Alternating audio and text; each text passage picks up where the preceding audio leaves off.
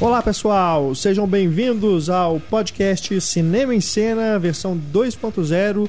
Esse é o podcast que acompanha o programa de número 100, né? o programa comemorativo, 100 podcasts, dois anos no ar. A gente falou sobre os filmes do Alfred Hitchcock e aqui a gente tem neste programa e-mails dos nossos ouvintes falando sobre este grande cineasta, né? Temos também aqui notícias para a gente comentar, é, a resposta do diálogo misterioso da edição passada e temos também o anúncio de mudanças no nosso podcast.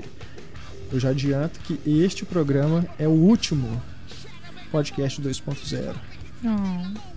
Vocês que quiserem então descobrir as mudanças que vão ocorrer no programa, aguardem até o finalzinho do programa que eu vou anunciá-las para vocês. Antes de mais nada, vamos então para a resposta do diálogo misterioso para começar aqui o nosso programa 2.0. Primeiro eu vou rodar o áudio e em seguida, como vocês já sabem, a gente dá a resposta. Are we shooting? What? Are we shooting people or what? Are we shooting?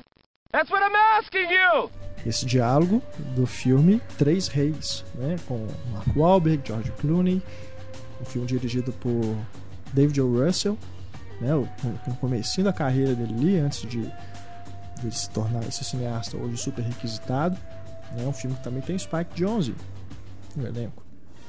Bom, antes da gente seguir aqui com o nosso podcast, eu queria fazer primeiro um agradecimento ao pessoal do Conselho Jedi Minas, fã-clube oficial de Star Wars aqui em Minas Gerais, pelo convite que me fizeram para ir lá na terceira JediCon, que é a convenção dos fãs de Star Wars, que acontece né, bienalmente em Minas Gerais. Eu tive a oportunidade de ir nas três edições, é um encontro muito legal, né? Bacana ver fãs de Star Wars, todo mundo reunido, né? Todo mundo fantasiado de Stormtrooper, Darth Vader, Chewbacca, Amidala, Princesa Leia, Obi-Wan, como... Jedi, tudo quanto é tipo. Eu como Ewok. Você se fantasiaria com Ewok? Tô brincando.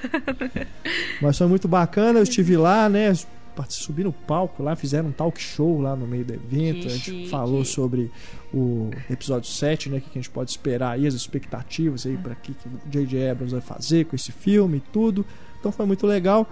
Queria só deixar aqui mesmo o registro, é, agradecer a Dani Ayala pelo convite, todo mundo que, que participou lá comigo, Daniel, Sérgio, enfim, foi muito bacana e espero que no próximo evento, né, o próximo, a próxima JediCon, que deve acontecer em 2015, a gente já teremos o episódio 7, né?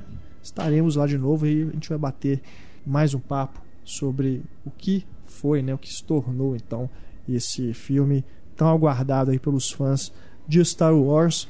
Acessem aí o, o site do Conselho Jedi, conselhojedi.com.br, aliás, conselhojedi-minas.com.br, para vocês ficarem por dentro aí de todos os, todas as atividades do fã-clube aqui em Minas, né? Eles sempre fazem encontros, participam de festas e tudo, é bem legal mesmo, pessoal super bacana, todo mundo lá do bem, é bacana demais, participem, né? Você que gosta de Star Wars, tenho certeza que você vai gostar também.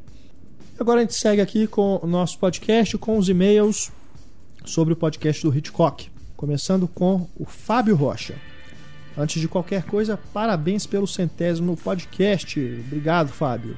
Ele diz aqui, ó, um corpo que cai pode ser de certa forma considerado o pai do chamado neon noir.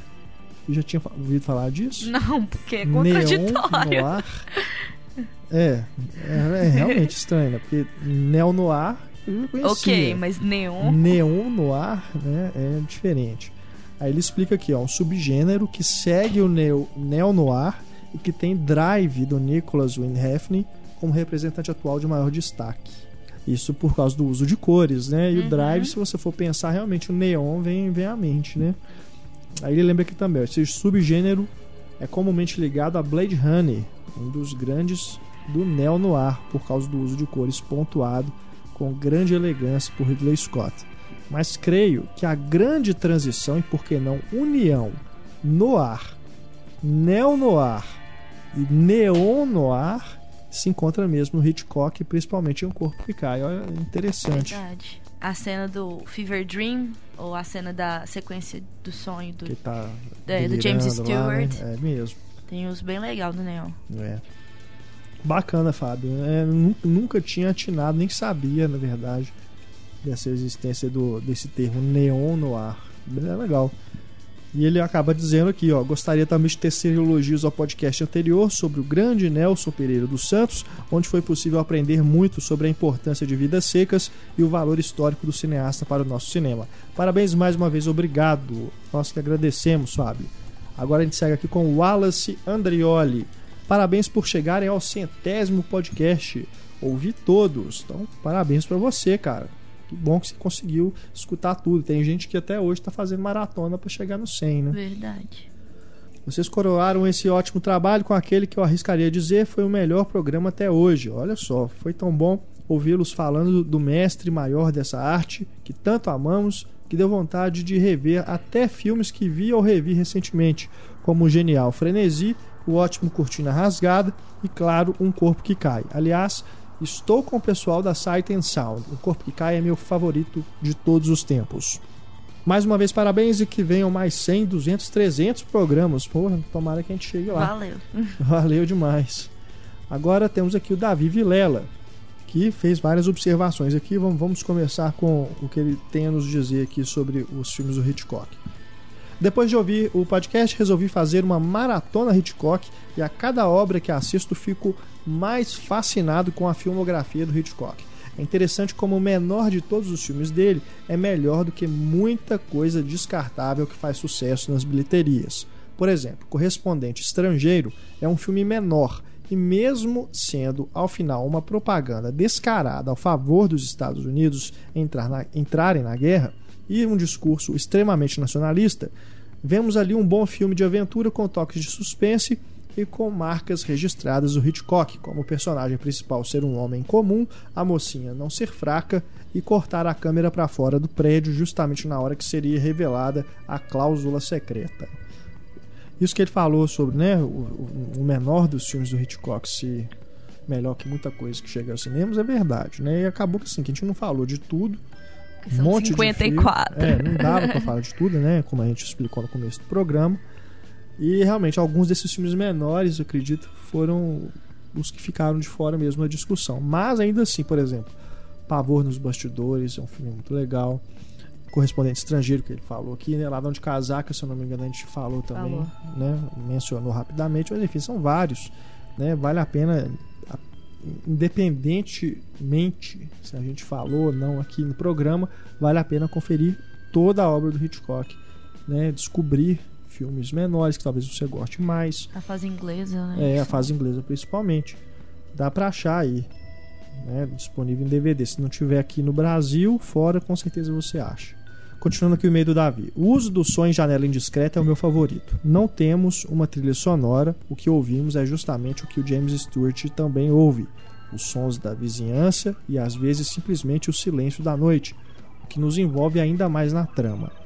Ainda sobre Janela, acho sensacional que ele não mostra o rosto do assassino de forma clara, só vemos ao longe e na escuridão. Isso faz com que criemos uma imagem assustadora dele. Bacana. Hum, né? É. Janela discreta é realmente muito bom. Quando a gente tem contato com o rosto dele, é de uma forma assim que você tá tão envolvida no momento que não é a coisa que você quer prestar atenção. É. E só tem vislumbres, né? É. Ele continua aqui, ó. Se em Janela Indiscreta Hitchcock fez um uso espetacular de sons, em um corpo que cai, o uso foi das cores, como vocês mesmos falaram, né? E o, o Fábio que também me falou, né, no uhum. meio anterior. Mas preciso destacar o uso que ele faz da cor verde em específico. Pesquisando, descobri que o verde é usado principalmente por nós, muitas vezes sem perceber, quando passamos por traumas. Interessante. É, isso é semiótica. Dá, dá para rever o filme com isso em mente e observar outras coisas, né? Interessante. É, porque ele tem aquela coisa marcada que a personagem, a cor da personagem da Kim Nova é o verde, né? Uhum. Ela seria o trauma da vida do é, James Stewart, né? É verdade. Muito interessante. Ela usa o tempo inteiro verde. O tempo inteiro. Para concluir, preciso falar de Festim Diabólico. Existem ali certos detalhes que preciso destacar. Um deles são as citações a filmes do próprio Hitchcock pelos personagens. Ele cita um recente filme de Ingrid Bergman e Gregory Peck, e antes ele havia feito Infortúnio com esses atores. Uhum. Ao falar de Ingrid Bergman, eles citam o signo de Capricórnio. E o próximo filme de Hitchcock, qual foi? Sobre o signo de Capricórnio, com a Ingrid Bergman. Outra coisa que me chamou muita atenção foi a filmagem quase sem cortes. Ele caminha com a câmera pela sala como se nós mesmos estivéssemos na sala, como se fizéssemos parte daquela festa, o que nos torna ainda mais cúmplices dos dois rapazes. Isso fica evidente no momento em que ele vai levando a câmera de tal forma que ela fica quase na altura da arca e vemos a empregada indo e vindo, retirando as coisas de cima da arca e trazendo os livros. Naquele momento, eu quase literalmente pulei na tela para impedir que ela abrisse a arca. Legal. E ainda falando nisso, achei sensacional também a hora que o James Stewart abre a arca e é como se estivéssemos atrás dela. Ele abre a tampa e tá, tampa a nossa visão e depois vai abaixando a tampa lentamente enquanto vai se revelando os olhos de horror dele. Sensacional, bacana, bacana também sua interpretação. É, é, é fantástico. O Festim Diabólico, que parece um dos filmes mais simples dele, né? Tem tantos detalhes É se for observar. É, é igual a Ana Lúcia falou, né? Ele se propôs a se superar. Assim, com um cenário simplista, ele tentou É. fazer. de- O filme uma passa todo aula- dentro de um apartamento, né? Aqueles personagens estão ali, são aquele, aquele grupo de atores. É uma trama simples. Banal. Né? Não, Banal. é, é, É. Pro Hitchcock é banal. E ainda assim, outro dia eu tava passando na televisão, eu peguei já tava mais ou menos na, na metade, eu não consegui desgrudar o olho. É, e ele é curtinho, né? Mas É. parece que é uma coisa assim, que é uma hora e vinte. Não, é sensacional mesmo. Muito bom. E o Davi termina aqui dizendo sobre a trilha de psicose. Vocês notaram que a primeira vez que ela aparece é quando a Janet Lee vê o chefe na rua, a trilha quase que funciona como a batida de seu coração. Nunca tinha reparado nesse detalhe, não, mas é mais uma coisa a se observar aí nos filmes do Hitchcock. Né? Valeu, Davi. Muito obrigado pela sua participação. Agora temos aqui o Wagner Cardoso, que fala de Cosmópolis, em São Paulo. Cosmópolis? Cosmópolis. Jura? Eu moro em Cosmópolis. Cara, o Cronenberg já foi aí, me fala. Tem rato gigante. Não. É, não tem. Você- quando você vai cortar o cabelo, você É. volta intacto. Wagner diz aqui: parabéns à equipe do Cinema em Cena pelo podcast dedicado ao mestre Hitchcock, feito de forma extremamente competente e genial. Senti falta de comentar sobre os diretores que foram influenciados por ele, especialmente o Brian De Palma, que foi brevemente lembrado. Aliás, ele precisava voltar às suas raízes para sair do ostracismo que se encontra hoje. É, mas se a gente fosse falar de todos os diretores influenciados pelo Hitchcock, a gente ia ter que fazer um podcast só para isso. Não. Mas eu acho muitos, que nenhum né? diretor não é influenciado É, pelo Hitchcock. A grande, a grande coisa é quem não foi. Acho É, que dá pra fazer É, isso. é verdade. E o Brian De Palma vai ganhar o podcast só dele, né? É o próximo da série Grandes Diretores. Aí a gente fala um pouco mais aí sobre esse ostracismo aí que você está dizendo. Acredito que o Hitchcock no cinema atual iria para um caminho mais independente, diz aqui o Wagner, indo contra essa corrente de filmes toscos e adaptações genéricas de quadrinhos. Opa. É assim, de- depende, né? Eu não acho que ele iria pro. Ele não, não sei se. Não, é, não dá pra dizer. Não dá pra dizer. A gente nunca vai Mas- saber isso. De toda forma, o que eu acho é que no final da carreira dele ele já estava indo para um, pra um caminho Meio de fazer. blockbuster. Não, né, não digo nem isso, não, mas de fazer. Por exemplo, ele foi, voltou para Inglaterra para Inglaterra. filmar o Frenesi. Aham. né? Então ele já foi com uma outra proposta, fazer uma coisa diferente daquilo que foi marcado a carreira dele toda. Aham. Então aquilo, a pessoa vai ficando mais velha, ela vai fazendo opções diferentes, tem umas coisas menores. Eu acho que você tudo. tem essa coisa da licença poética, né? Você chegou no então vou fazer o que eu quero, entendeu? É. Agora, hoje em dia realmente não dá pra imaginar como que seria, né? Mas enfim. E ele diz aqui que ó, esse podcast do Hitchcock, ao lado do Star Trek, são os meus favoritos. Bacana, abraços e um beijo na princesa Luísa Gomes. Nossa. Luísa Gomes, que agora está com as bochechas vermelhas. Ficou com vergonha. Valeu, Wagner. Agora a gente tem aqui o Anderson Koneski, que fez aqui um comparativo muito legal. Prezados. Alfred Hitchcock mudou o cinema de suspense e terror da mesma maneira que Orson Welles mudou o cinema com a forma de filmar. O filme Os Pássaros redefine o suspense, diz aqui Anderson, e dá a tônica para os filmes de terror e horror que seriam filmados a seguir. Jorge Romero tem uma forte influência no seu primeiro filme Ah, do Cânone dos Mortos, A Noite dos Mortos Vivos. Uhum. O Jorge Romero filmou A Noite dos Mortos Vivos após Os Pássaros. Né? E é bom lembrar que no lançamento de Os Pássaros, o Jorge Romero estava com 23 anos. Ele se formou né, em cinema na- em 1960. Tanto em Os Pássaros como em A Noite dos Mortos Vivos, você tem os mesmos elementos. Alguém que vem de fora da cidade, se abriga numa casa de fazenda, as pessoas dentro da casa são obrigadas a bloquear as janelas, as armas se mostram suficientes, resta para os personagens fugir. Realmente, se você for Não, for colocar um do lado do outro, as influências são realmente muito fortes. Não, e não só o Jorge Romero. É, eu falo que Os Pássaros é o meu filme favorito dele. Porque ele redefine o que é terror, assim, pra mim. O que, o que realmente causa medo no ser humano. Não existe nenhum assassino, mas existe um fenômeno. A partir, a partir daquele momento, você vê que, res- que repete essa coisa de fenômenos que não se explica, mas que coloca, co- é, coloca o medo nos personagens. entendeu? O, o terror de, fe- é, de fenômeno. É, e não precisa explicar o que, que é, É, não precisa. né? Não faz não faz sentido. falta nenhuma É. explicação por que, que os pássaros são assassinos, Gente, é e pronto. Realmente. E o Anderson, né, fez, ele listou aqui um monte de, de influências, coincidências, comparações e tudo, bem legal, viu, Anderson? Eu concordo com você, realmente não dá para negar isso. Valeu pelo seu e-mail. Agora temos aqui o Roberto Ruiz. Olá a todos, felicitações pelo podcast de número 100. Foi um grande prazer ter os convidados escolhidos falando sobre esse que é um dos mestres do cinema. E sobre ele, duas pequenas histórias que não sei se são verdadeiras. Contam que certa vez, durante uma cena, o assistente de Hitchcock percebeu que o diretor estava cochilando durante a filmagem e o acordou dizendo: Senhor Hitchcock, nós estamos filmando e o senhor está dormindo. E o Hitchcock respondeu: Não se preocupe, nós temos um grande roteiro. Modesto, né? Aham. Modesto, o Hitchcock. Ele diz aqui também. Dizem que ele, por ter perdido a Vera Miles e tendo que escolher a Novak, né, para o corpo que cai, durante as filmagens disse abertamente para todos que se fosse a Vera Miles fazendo as cenas, tudo seria melhor e mais fácil. Acredito que essa história seja uma das muitas que foram inventadas para dessa forma denegrir o caráter de muitos diretores e atores e atrizes, já que a própria Kim Novak jamais confirmou esse tipo de atitude do Hitchcock para com ela. É, hum, é, tem coisas que realmente são inventadas e a gente não fica sabendo, né?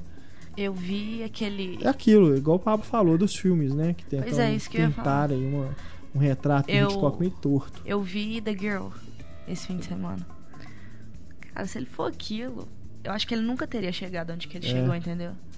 É uma questão, assim, de bom senso, sabe? Se Uhum. o cara não tem nenhum pingo de, de umidade em relação à própria arte, porque ele, ele não tem. Ele, ele subestima a própria arte no filme. Entendi. Ele não, ia- não teria chegado onde que ele chegou, eu tenho certeza. Uhum. Pois é. O Hitchcock ele é, ele é dono de várias frases, né? Se a gente for olhar aí os famosos quotes, né? Que tem em vários sites, Uhum. vários são atribuídos a ele, mas com certeza deve ter alguns ali que as pessoas inventaram, né? Uhum. atribuem a ele, mas sei lá com qual objetivo. Parabéns a todos, termina aqui o Roberto e espero pelo podcast 200. Caramba. Tá? Pode aguardar aí que nós vamos chegar lá. Agora temos aqui o Bruno Macedo que fala lá de Natal. Distante de fazer qualquer reclamação para a Patrulha Cinéfila ou mesmo de tentar contribuir para o excepcional debate sobre o Alfred Hitchcock, eu gostaria somente de deixar um pequeno depoimento. Imagino que para qualquer um que acompanhe o podcast desde a primeira edição, como eu, foi muito interessante perceber como o programa evoluiu no, no correr desses dois anos vê-lo ser modificado aos poucos, lapidado nos menores detalhes, desde as pequenas alterações iniciais até encontrar o formato atual. Acabou sendo como fazer parte disso tudo também. Eu tinha 20 anos quando conheci o Cinema e Cena e naquela época eu era alguém que meramente gostava de filmes. Hoje, aos 23 e 100 edições do podcast depois, se não contarmos as versões 2.0, é claro, eu posso me dizer verdadeiramente um cinéfilo, graças a um trabalho que tornou-se, na minha opinião, o melhor podcast do país, um trabalho que informa e ensina, ao mesmo tempo diverte e nos faz refletir. Olha só, Legal. né? Cara, fico muito feliz, cara, que você encontre no podcast, né, isso tudo. É, com certeza a gente trabalha nesse sentido, né, para que não seja som- somente uma conversa trivial, né, descartável. É, não estou dizendo que outros podcasts façam isso, estou só dizendo que o nosso a gente vai nesse objetivo, né? E se está correspondendo, a gente tem a certeza então de que estamos no caminho certo e a gente fica muito agradecido e muito contente com isso, né? Lendo o seu e-mail, a gente se enche de alegria também. Ele termina aqui dizendo, reforçando um amor já declarado no Dia dos Namorados do ano passado, romântico, né? Ele, ele e deixando aqui os parabéns pela marca alcançada e pelo sempre excelente trabalho. Cara, valeu, obrigado mesmo. Né, esse tipo de reconhecimento sempre deixa a gente motivado para continuar gravando aqui os programas para vocês. O último e-mail do Rafael Braga, curtinho, dizendo: Ei, vocês já devem ter gravado podcast 100 enquanto leem esse e-mail, mas se não tiverem, mandem um parabéns aí para mim. Nessa quinta-feira eu faço 25 anos. É que foi na quinta-feira da semana passada, né? Ou seja, junto com o podcast 100, a gente comemorou dois anos né, de podcast. O Rafael comemorando o aniversário dele. Então, Parabéns atrasado. espero que ele tenha gostado do presente, né? Que ele tenha ficado feliz aí. Parabéns para você, Rafael. Grande abraço para você. Bom, vamos agora para os destaques da semana, as notícias aqui para a gente comentar, algumas das notícias né, que bombaram mais aí no Cinema e Cena. A gente começa aqui falando de Os Vingadores 2, que já escolheu o ator que será Ultron, o grande vilão. James Spader, olha só, uma escolha inusitada, eu diria. Uhum. Agora a gente não deve ver o rosto dele, ou será que a gente verá? Porque o Ultron é um robô, Eu acho que né? Mas ele tem alguma parte humana? Ele é tipo um Não, Robocop, ele é. assim, Não, nada a ver, ele né? é completamente. Ele tem consciência, mas ele é completamente Aham. automatizado. A gente deve ouvir só a voz do James Spader, então. Eu acho que vai ser. modificado, né? É, Capture, né? É, também, é. Tipo Vai Groot. fazer o... Igual o Gollum, né? O King Kong, o. Avatar, né? O Tintin. Vão fazer uma... É, pode ser mesmo. A grande pergunta sobre o James Spader ser o Ultron é que assim, o Ultron é uma máquina, né? Então ele pode destruir outras máquinas. E se ele destruir outras máquinas, o que será que James Spader vai fazer com os destroços do corpo que ficaram nessas máquinas? será que vai ser igual Crash? É, pode ser, né? É, o James Spader é safadinho, né? A gente sabe. Ele não chega. né? Não só em Crash, mas Sex Mentiras Videotape, Secretária. Nossa, é mesmo. né? Então, será que o Joss Whedon tá com más intenções? Pode ser interessante os Vingadores 2 aí, É. viu? Ficou, ficou mais curioso. Vamos esperar a classificação desse filme. filme. Ai, ai. Falando nisso, 50 Tons de Cinza já tem seus protagonistas definidos, né? Tem. Fina- finalmente aí escolheram Charlie Hunnam, será o Christian Grey, Charlie Hunnam, que todo mundo viu aí agora no Círculo de Fogo, Pacific Rim. Protagonista. Né? E bonito é pouco, né? Bonito é pouco, gente. E a menina, a, é Dakota chama? Johnson. A personagem, como é que ela chama? Ah, é. Anastasia. Anastasia? Anastasia Steele, sei lá. É Ana, o povo chama ela de Ana. Ana. Dakota Johnson, tá uma atriz, né? Os dois estão em ascensão, né? São atores que são, não são grandes atores, não são conhecidos. Ele tá. Ele, público, ele mais tudo. ainda, né? Mais É. até do que ela. Porque ele já fez também Sons of Anarchy. Exato. É Ela, que é filha de Melanie Griffith e Don Johnson. Cara, eu achei ela uma mistura bizarra dos dois. Você não Uhum. achou, não? Eu achei, eu achei ela É, muito parecida verdade. com os dois. É, Não, e ela, ela parece bastante com a Evan Rachel Wood também, eu acho. Sério? Sério que ela não. Ela, mas foi feinha, né? Mas ela aparece. Não, ela era bonita, eu achei É, ela mas a bonita. Evan Rachel Wood. Eu não conhecia a Dakota Johnson, assim, eu, não, eu nunca vi nada com ela no seu Anjos da Lei, né? Que ela participa. Mas também não é uma participação, assim, tem, E eu você acho, vai ficar com ela na cabeça, né? eu acho ela, que ela, ela ela é aparenta bonita. ser muito mais velha do que ela é. Que ela tem É. o quê? 23 anos. Ela parece ser É muito mais velha que isso. E agora os fãs de 50 Tons de Cinza já estão Ah. fazendo uma Não, petição é pra tirar os dois e colocar. Eles têm também os favoritos dele. Quem são? Espera, Matt Bomer Ah, e aquela menina que faz a principal de Gilmore Girls, que eu não sei o nome principal. Alex Não. Bleeder? É, Que isso? Nossa. Sério? esquisitíssimo. Nossa, mas é... Vai entender cabeça de fã, né? Oh, mas se bem que é. agora fazer pra- petição, é. virar moda agora fazer petição pra tirar ator, pelo amor E de isso Deus. não é agora que tem. Isso já tem muito tempo. Só que agora que. Eu acho que é por causa do Batman. Mas isso já tem muito tempo. Eu lembro que em Harry Potter já teve várias As vezes. pessoas nem esperam pra ver, né? Ah, pelo amor de Deus. É. Perda de tempo. Mas vamos aguardar então pra ver o que esse casal irá aprontar. Altas aventuras. 50 Tons de Cinza chega aos cinemas no ano que vem já, né? Começa a ser Novembro. filmado agora em novembro. É. Vamos ver então. Mais notícias aqui. Um que eu achei bacana aqui, uma adição a elenco do Velozes e Furiosos 7 é o Kurt Russell, Tudo a ver, carro, Kurt Russell. né? o Kurt Russell que se junta aí a Tony Jaa, além da equipe inteira, né, do, do Velozes e Furiosos, Vin que tem Diesel, o Vin Diesel, The Paul Rock. Walker, The Rock, Michelle Rodrigues, né, Jason Statham também Aham. tá. Ele tá nesse e nos Mercenários, né? Que agora parece que são franquias que estão concorrendo uma com a outra, Verdade. tentando juntar uma maior quantidade de astros possíveis. Né? Mas vamos ver, o que não dá pra empolgar muito é por ser Velozes e Furiosos que Ah, cara, eu já parei de ver. já desisti, É. voltei, desisti, voltei.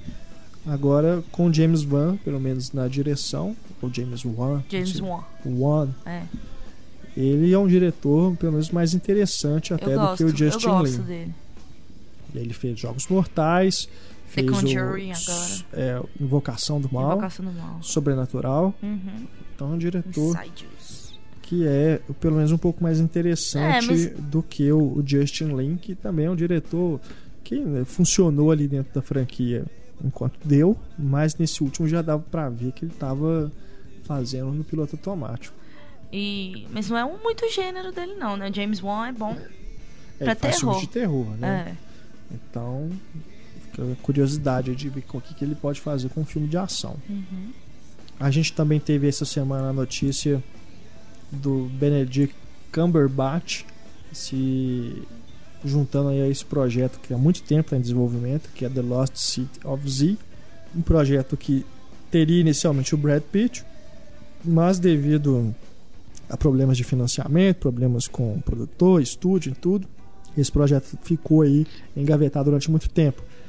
Ele é baseado em um livro de 2000 e 2009, se eu não me engano, que remonta aí um, um caso histórico e não resolvido sobre uma expedição na Amazônia, aqui no Brasil, so- é, que um, um coronel britânico, que era um explorador, sumiu. Ele e a equipe dele desapareceu na, na floresta e ninguém sabe o que aconteceu com eles. Eles estavam em busca dessa, dessa cidade misteriosa, cidade perdida, né? Que estaria e teria sido descoberta por um bandeirante português Uhum. no século XVIII. É, James Gray, diretor de Os Donos da Noite, Os amantes, Amantes. é um- né, um diretor super cultuado e é um diretor muito foda mesmo. Uhum. É o responsável pela direção e roteiro desse projeto. Bacana que ele não desistiu, né? Apesar desses problemas todos, ele foi lá, fez outros filmes. Tem um agora que estreou em Cannes, que também foi super elogiado, que vai chegar agora The aos Immigrant, esse né? ano. Isso, com a Marion Cotillard. Com o Joaquim Phoenix, que é o parceiro desde Isso. sempre. Né? Então, é bacana que ele não desistiu e se esse filme realmente for, for feito com a grandiosidade que ele pede, pode ser Vai um ser bem, bem interessante, é. muito bacana Pode. e levar o James Gray aí Benedict, eu acho ele. pro grande público, né? Que os filmes deles são, É, mas são é mais circuito restritos, né? fechado. é. O Benedict é um ator, assim, pra mim, um dos melhores Fantástico. da né? atualidade mesmo. Mas eu achei estranho ele, ele pegar esse. Eu acho que. Que se for começar a filmar, eu acho que esse ano. Porque ele grava Sherlock. E ele tem al- alguns bastantes projetos aí pra frente. Até que ele desistiu de Grissom Peak, do Guilherme É. Del Toro. E eu tenho uma amiga que é muito fã dele, muito, muito fã mesmo. E ela. Ela acompanha mesmo o dia a dia dele e tal, essas coisas. E ele falou que ele tinha pegado umas férias. Ele desistiu de É. Grissom Peak. Que ele tava animado pra pegar Grissom Peak e tal. Ela Que ele o era. telefone dele? Oi? Ela tem o telefone dele? Ou se pá, tem, viu? Sério. Sério, se pá, ela tem. É. Se pá? Se pá. Se pá? Se pá. Essa gíria eu não conhecia não, da, da minha época, não. Supimpa. Suplica da minha época.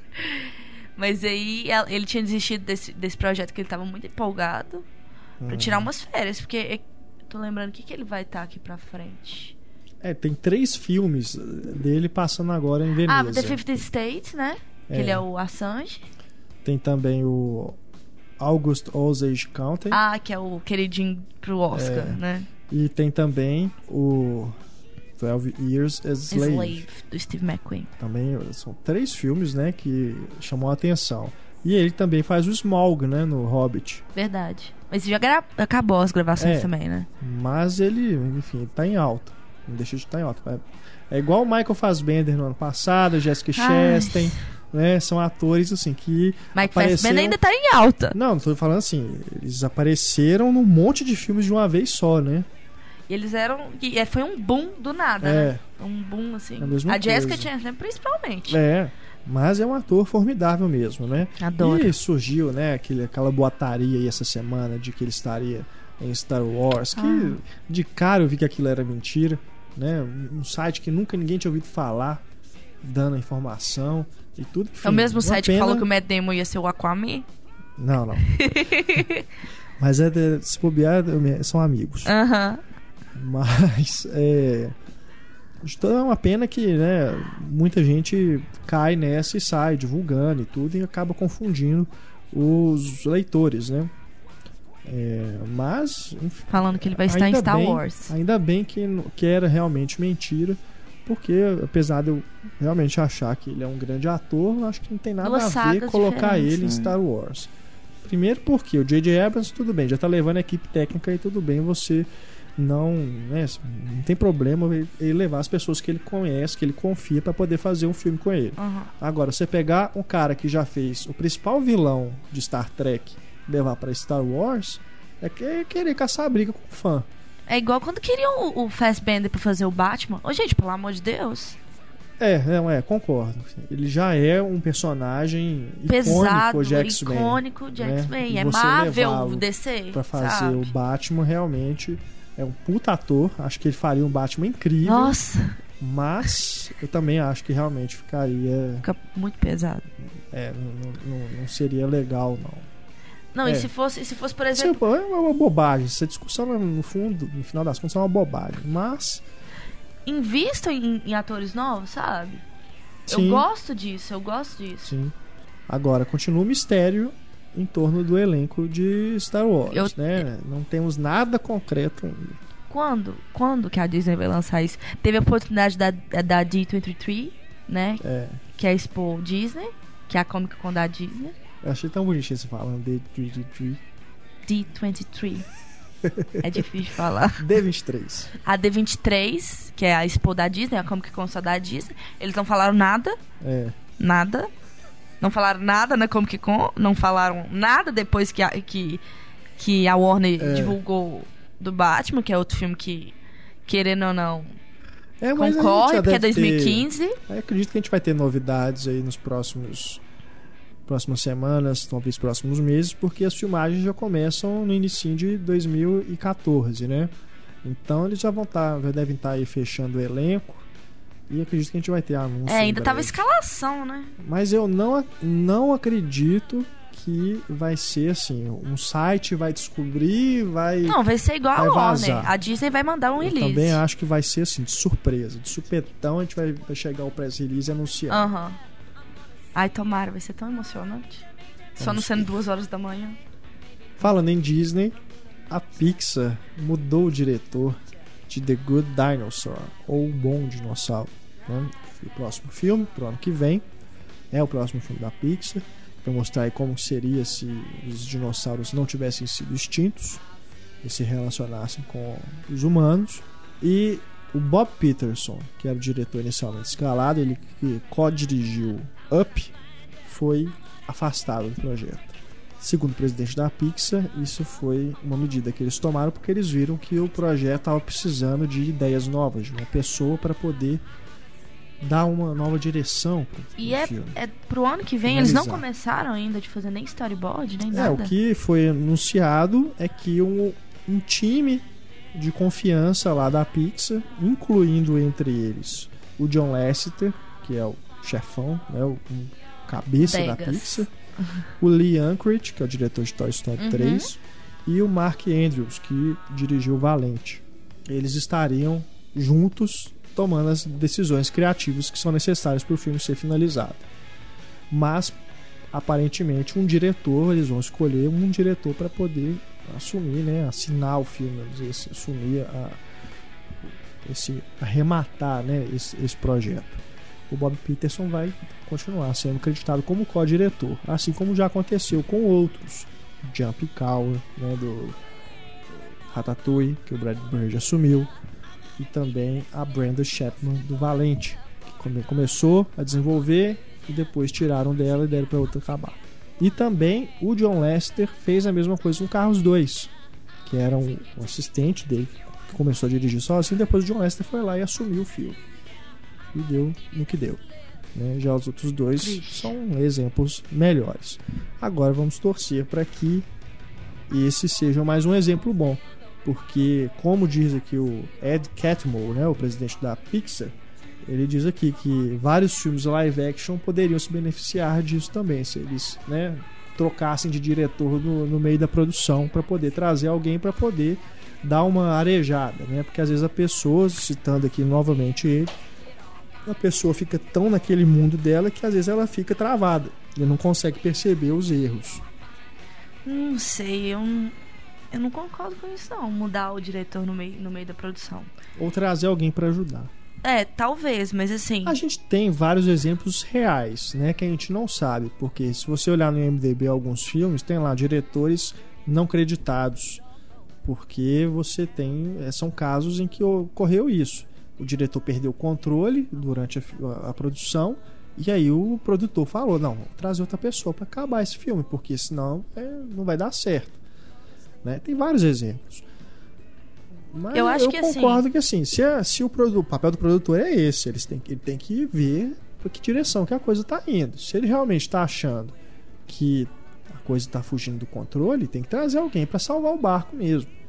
Como é no caso de Hollywood, que o produtor realmente é quem manda, né? Acho que pode sim. Eu concordo com ele quando ele diz que alguns filmes poderiam ter sido melhores se o produtor tivesse percebido isso antes. mas assim, Agora, no caso de filme de autor, né, que o diretor tá desde o início desenvolvendo, aí realmente é mais porque complicado. assim, o cara faz a decupagem, sabe? Faz storyboard, faz tudo.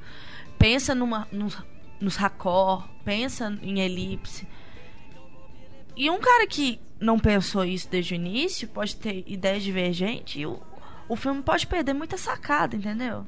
Concordo. em questão de raccord, por exemplo, não, o cara já. Ah, não, eu vou, eu vou fazer essa cena pra ligar com outra cena que é logo. É, muita coisa No pode final, perder, entendeu? né, nessa troca aí, É. muita coisa originalmente bacana pode acabar sendo modificada e o resultado a gente nem vai saber se era realmente o que tinha sido pretendido desde o início, né? Mas qual que é o seu favorito pro, pra dirigir esse The Good Dinosaur? Ah, não sei, tem tantos diretores bons na, na animação Pixar, é foda, que né? não dá pra, pra saber. Agora, os caras que estão livres lá é, é difícil, né? Tal- Eu acho que vai acabar sendo o Lee Unkrich, do Toy Story 3. Ai, Porque tomara. se você pensar, ele não tem um, um projeto assim pra ser lançado agora. É, ele é da Né? E se Pixar, né? chamaram o cara, é porque ele realmente tem confiança, tem a confiança dos chefões lá dentro. Porque se for pensar, o o Brad Bird não dá. Tá no porque ele Tomorrowland. Tá famando- filmando o Tomorrowland. o Andrew Stanton tá fazendo o Procurando Nemo 2. Pete Docter também tá mexendo com o outro lá, o Inside, Inside Out, né? Que é o filme que Ah, da cabeça da menina, né? acidentalmente da menina e tudo. Então acho que vai acabar sendo o Liam Crit mesmo, que no Toy Story 3 já mostrou que é um, um diretor muito bom. Mas de toda forma, vamos torcer para que seja um filme legal, porque o conceito é interessante, né? Como Verdade. a maioria dos filmes da Pixar. Então, tomara Todos. que não seja prejudicial essa medida que eles tomaram. Porque ah, o que a gente fica sabendo, né, do- de documentários e de entrevistas de quem trabalha na Pixar é que realmente é um trabalho muito colaborativo, Coletivo, é verdade. né? Então, de repente, não é, não- claro, como você disse, é, algumas coisas podem se perder nessa troca, mas acho que o todo é mais forte. Então, acho que juntos ali eles vão conseguir fazer ele- ele- algo O- algo melhor. Talvez, ao- igual a gente tá falando, eu falei aqui do Carros 2, né, que foi um projeto que não deu certo, que teve também esse problema de mudança de diretor, mas talvez ficasse até pior. Vai saber se o John Lester não conseguiu fazer algo Um que up, pelo né? menos desse para ser lançado, né? Vai saber. Infelizmente a gente- não tem acesso ao que era antes, né? Ao, ao problema que exato, exato que provocou a troca de diretor Uhum. mas vai saber. Se não seria pior ainda. Falando em animação, Miyazaki aposentado, hein? Miyazaki Não, que eh, exibiu o último filme dele lá no Festival de Veneza. Eh, esse filme ainda não tem previsão de estreia no Brasil, mas foi super elogiado lá. como todas, né? Está sendo um grande sucesso no Japão, né, onde ele já foi lançado também. Em inglês é The Wind Rises. The Wind Rises, né? Que é um filme que até se diferencia um pouco É dos outros filmes né? dele, Achei porque é um filme baseado numa história real, um personagem real. Não é não tem aquela não. coisa, né, fantasiosa, Aham. tudo, que as pessoas sabem que o, Miyazaki é especialista. Agora, uma pena, né? Porque ele acho que Mas poderia ainda ter mais filmes, né? Mas não sei. ele que- tá novo, se esse relativamente proje- novo. Ele tem 72 Pois anos. é, eu tô falando, dava tempo ainda de fazer Mas a coisa que, coisas. pelo que eu ando vendo, ele já anunciou várias vezes essa aposentadoria, sabe? É, né? Em Princesa Mono... Mononoke. Em Princesa Mononoke, ele falou que ia ser o último filme dele. E mesmo Nossa, assim ele fez depois. Tem quanto tempo, né? De, pelos De qualquer fãs, assim. forma, tomara que ele, ele volte tem o atrás estúdio então. dele, né? Ele tem o estúdio ali. Mesmo se ele É. aposentar, ele ainda vai dar uns pitacos. Ah, é, vai continuar por lá, né? Mas tomara que ele volte atrás, então. Tomara né? mesmo. Não sai outro filme aí. E já fica aqui a promessa de que quando esse novo filme chegar ao Brasil, todo mundo tiver visto, a gente fará o podcast Grandes Diretores Hayao Miyazaki, Ai, que que merece, sem dúvida Ai, nenhuma. sou apaixonada. Falando em Veneza, expectativas criadas aí para a gravidade, que as pessoas estão se perguntando, inclusive, por que que não está competindo. De tão bom É, que é o filme, Ele né? só abriu, né? Ele foi exibido fora de competição. Chega agora já em outubro, né? Vai passar no Festival do Rio. Quem tiver no Rio aí vai poder Não, conferir no Rio tá, todo tá mundo. bom a, o- a programação, hein? Vai É. passar Blue Jasmine. Pois é. Ai, que raiva, vai passar Spring Breakers. Vai passar? Vai. Mas Ai, não- já não foi lançado ainda em DVD, não? Já, uai, mas eles vão, eles vão exibir. Mas ele foi lançado em DVD aqui no Brasil, Spring Breakers? Não, no Brasil ainda não. Nos Estados Unidos. Estados Unidos. Ah, tá. Então vai passar lá no festival. Ah, então talvez dê tempo de passar no cinema aqui. Ô, mas acho difícil, viu? Porque É. a própria A24 falou que não ia distribuir aqui. Hum, é, que pena. Como é que chama aqui? Spring Breakers? É Garotas Perigo? É Garotas Perigosas? Uma coisa assim. Mas, é, como a gente tava falando, né? O Festival do Rio tá com essa já cartela aí muito boa. São filmes que vão passar lá, todo mundo pode ver antes, mas quem não puder ir ao Festival do Rio vai poder ver os filmes logo depois, né? Porque o do Woody Allen já vai estrear em outubro, É, começa a corrida Oscar, né? outubro. É, os filmes já vão chegar aí às telas rapidamente. Alguns, é, no entanto, acabam ficando para trás perdendo, e né? só quem vê no Rio é que vê no cinema. De- Depois ou vai assistir no cinema só no que vem, ou nem vai assistir no cinema, vai ter que ver direto em DVD. Agora, outro filme também muito bem falado lá em Veneza, apesar de ter sido vaiado, é o Under the, The Skin. Skin. do Jonathan Glazer. Achei isso contraditório, viu? É, os críticos gostaram críticos- muito, Não, os críticos- mas a plateia, de uma forma geral, não. Eu acho que vai ser um filme interessante. É. Jonathan Glazer, que dirigiu Sexy Beast e Reencarnação. Reencarnação, que também é um filme que eu imagino que seria vaiado, porque ele tem umas coisas. Ele, é, um- ele tem um estilo que não é. Não é, não é pro público geral, eu diria. Mas é um filme que eu gosto bastante. E esse, pelo visto, também. A sinopse é uma loucura, né? O, o trailer também é impressionante. Gostei, muito legal. E tem a Scarlett Johansson. Pronto. Todo mundo já vai ver. Pronto. Ai, Scarlett ai, Johansson que ai. está noiva. Ficou noiva. Under the Skin. É. Tem mais um aí que eu tô na expectativa pra ver.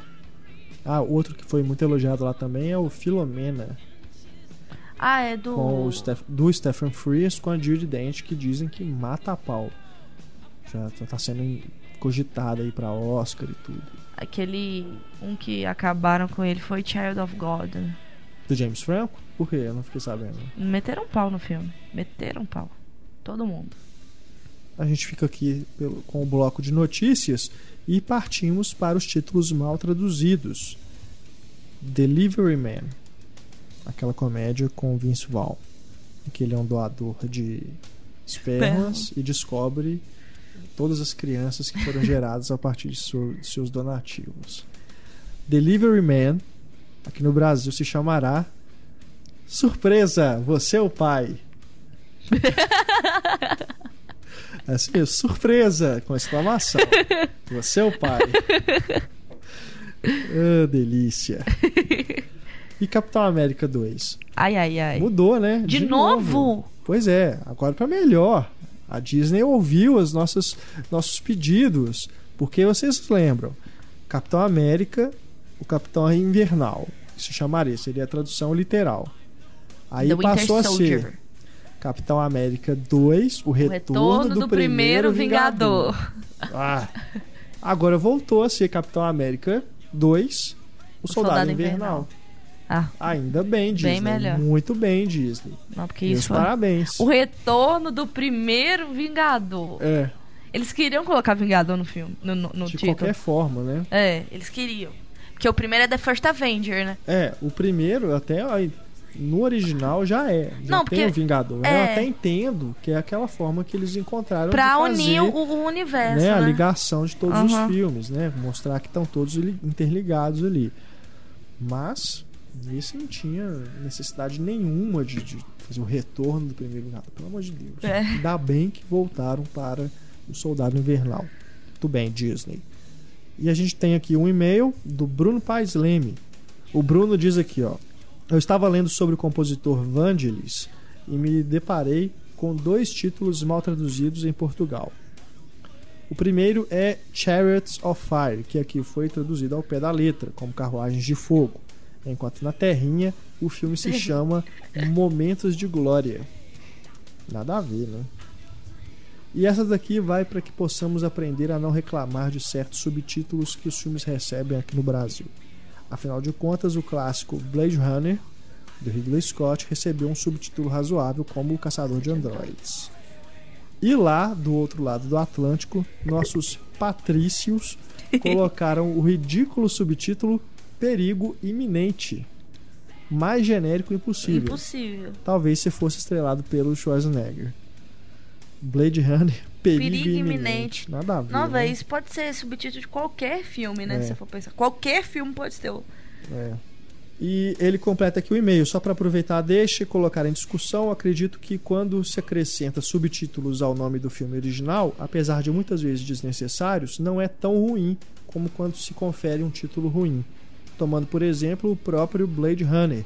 Por mais que exista o subtítulo, todo mundo conhece e chama o filme pelo título original. Pior seria se batizassem o filme unicamente como Caçador de Androides. Verdade. Concordo com ele. Ninguém, Apesar ninguém liga pra esse subtítulo. ninguém às Ninguém vezes liga pra esse né? subtítulo. A não ser no caso de Spring Breakers, Garotas Perigosas. É, aí eu ligo porque eu fico, né, com muita raiva. Espero ter contribuído. Muito obrigado pelo podcast do Hitchcock, que foi um verdadeiro presente para nós ouvintes. Que bom que se você gostou Bruno. E obrigado aí pelo seu e-mail, tá bom? Valeu. Agora a gente chega aqui à Patrulha Cinéfila sem Patrulha Cinéfila. Nós, na verdade, vamos finalmente fazer aquela transição que já foi anunciada no começo do ano do podcast para o site. Então a Patrulha Cinéfila a partir de agora passará a ser publicada no Cinema e Cena em forma de texto. Continua da mesma forma. Vocês podem escrever para a gente no e-mail cinema@cinemascena.com.br e mandar a sua reclamação, né? Se você teve algum problema em alguma sala de cinema, que teve problemas de projeção, problema em venda de ingresso, problema na infraestrutura, mau atendimento. Casos bizarros. Casos bizarros, adora. né? A gente adora os casos bizarros. Vocês podem mandar para a gente no e-mail cinema@cinemascena.com.br, coloquem no assunto lá Patrulha Cinéfila. A gente vai continuar recebendo, só que em vez de trazer aqui para o podcast, a gente vai levar para o site, a gente vai colocar junto as respostas dos cinemas, né? O que eles nos mandarem, a gente vai colocar junto lá para vocês terem esse parecer e poderem compartilhar aí com as pessoas esses problemas que têm ocorrido, para a gente poder ter serviço de melhor qualidade. Né? Afinal de contas, a Patrulha Cinéfila nasceu com esse objetivo, de poder não só denunciar, ser um espaço para vocês desabafarem, né? Vocês que estão cansados de serem maltratados ou não terem maltratado é sacanagem, né? Parece até que as pessoas são torturadas na sala de cinema, não é assim. Mas quem está cansado né, de ter serviço de uma qualidade, pagar caro por um ingresso e não ter um serviço, um, um produto, vamos dizer assim, que corresponda né, ao investimento que você está fazendo, tem que reclamar mesmo. Então, muitas vezes os cinemas, através de seus canais de contato, não oferecem respostas satisfatórias, a gente está aqui com esse espaço para poder ir atrás e fazer valer o seu direito também de reclamar e ter o, o, você poder ver o filme da melhor forma possível. Ter uma projeção de qualidade, o um sistema de som que funcione, né, que não fique só a caixa da frente ligada, todas as caixas funcionem. Tem cinema que faz isso a gente sabe.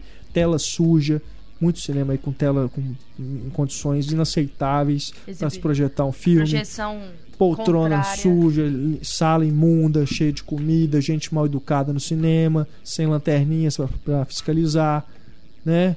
A gente tem um monte de problemas que a gente já tá retratou ficando aqui. vermelho aqui, que ele tá lembrando dos casos, ele tá ficando muito irritado. Em dois anos de podcast, né? Quantos problemas, quantos e-mails que a gente já leu aqui e casos que a gente resolveu também, a gente teve a resposta dos cinemas. Então agora, no site, a gente continua com a Patrulha Cinéfila. Beleza? E nós vamos aqui chegando ao final do nosso programa, já aproveitando que falamos da Patrulha Cinéfila, eu aproveito para anunciar as mudanças que teremos no nosso programa a partir dessa edição. Esse então, pessoal, nosso último podcast 2.0.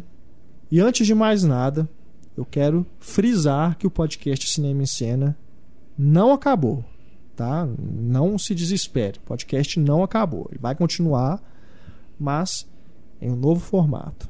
Toda semana vocês vão continuar a ter podcast nas quintas-feiras, tradicionalmente. Porém, os debates temáticos vão ser alternados com um novo programa que nós estamos aqui desenvolvendo em substituição a esse podcast 2.0. Sendo assim, na próxima semana nós teremos um novo debate no formato que vocês já estão acostumados. Vai ser o podcast normal. Essa semana a gente não teve, justamente para a gente poder trazer as atenções aqui para o podcast 2.0 e anunciar o que, que vai ocorrer. Então, semana que vem, podcast com debate temático normal. Na semana seguinte, estreia o nosso novo programa. Na semana posterior, a gente volta com o debate temático. E assim por diante. Sempre vai ter podcast temático e o programa novo. Né? E dessa forma a gente vai continuar a ter o podcast semanal, mas em vez de ter os dois programas, né, que a gente estava habituado, o 2.0, mas o debate a gente vai ter um programa só, mas vai continuar tendo podcast toda semana, toda quinta-feira. Agora, por que, que essa medida foi tomada? Uma série de motivos, uma série de razões de bastidores que eu acredito que não cabe explicar aqui, mas eu faço questão de dizer um pouquinho do que aconteceu, né, até em respeito à audiência de vocês e a, e a essa relação mais próxima, né, muito amistosa até eu diria, que eu sei que muitos dos nossos ouvintes desenvolveram com a nossa equipe, com o nosso programa, com o Cinema em Cena, enfim. Vocês que escutam o podcast, que acessam o Cinema em Cena, já sabem que a nossa equipe passou por diversas mudanças esse ano, né? Saiu o Túlio, saiu a Larissa, saiu o Heitor, veio a Luísa, Luísa saiu, a Luísa Teixeira, veio a Luísa Gomes, a Luísa Gomes está aqui conosco, a Luísa não está indo embora. Não.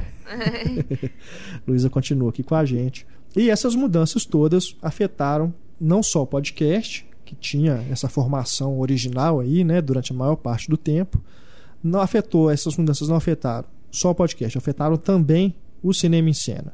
E a gente como está passando por um momento de reestruturação da equipe, contratando pessoas, treinando as pessoas, fazer dois podcasts toda semana estava tá, se tornando uma tarefa assim praticamente impossível, porque dava para fazer, mas aí a gente tinha que escolher ou fazer o podcast ou mexer no site. Então, o que está acontecendo? Um monte de coisa está acumulando. Notícia está acumulando, coluna está acumulando, críticas estão acumulando, né? Enfim, um monte de coisa. Acabou que o podcast ele o tempo que ele sempre nos tomou começou, continuou sendo o mesmo, mas devido a essas outras coisas que a gente deixou de fazer por causa dessa reestruturação, essa mudança na equipe, ele começou a se tornar maior. Deu essa impressão para a gente que ele estava ocupando mais tempo do que poderia. Então, para contornar esses, esse problema que foi criado, né, para que a gente possa voltar a atualizar o site normalmente, não prejudicar nenhuma coisa nem outra, eu encontrei essa solução para minimizar esse impacto aí da reformulação que a gente está passando, esse reboot. Hum. Cinema e cena está passando por um reboot, né, vamos dizer assim. E a gente vai então fazer isso. O debate temático quinzenal, que a gente tem mais tempo para poder preparar os temas, conseguir os convidados e tudo, e também, ao mesmo tempo, estrear esse novo programa que vai concentrar as atenções em temas mais factuais, vamos dizer assim.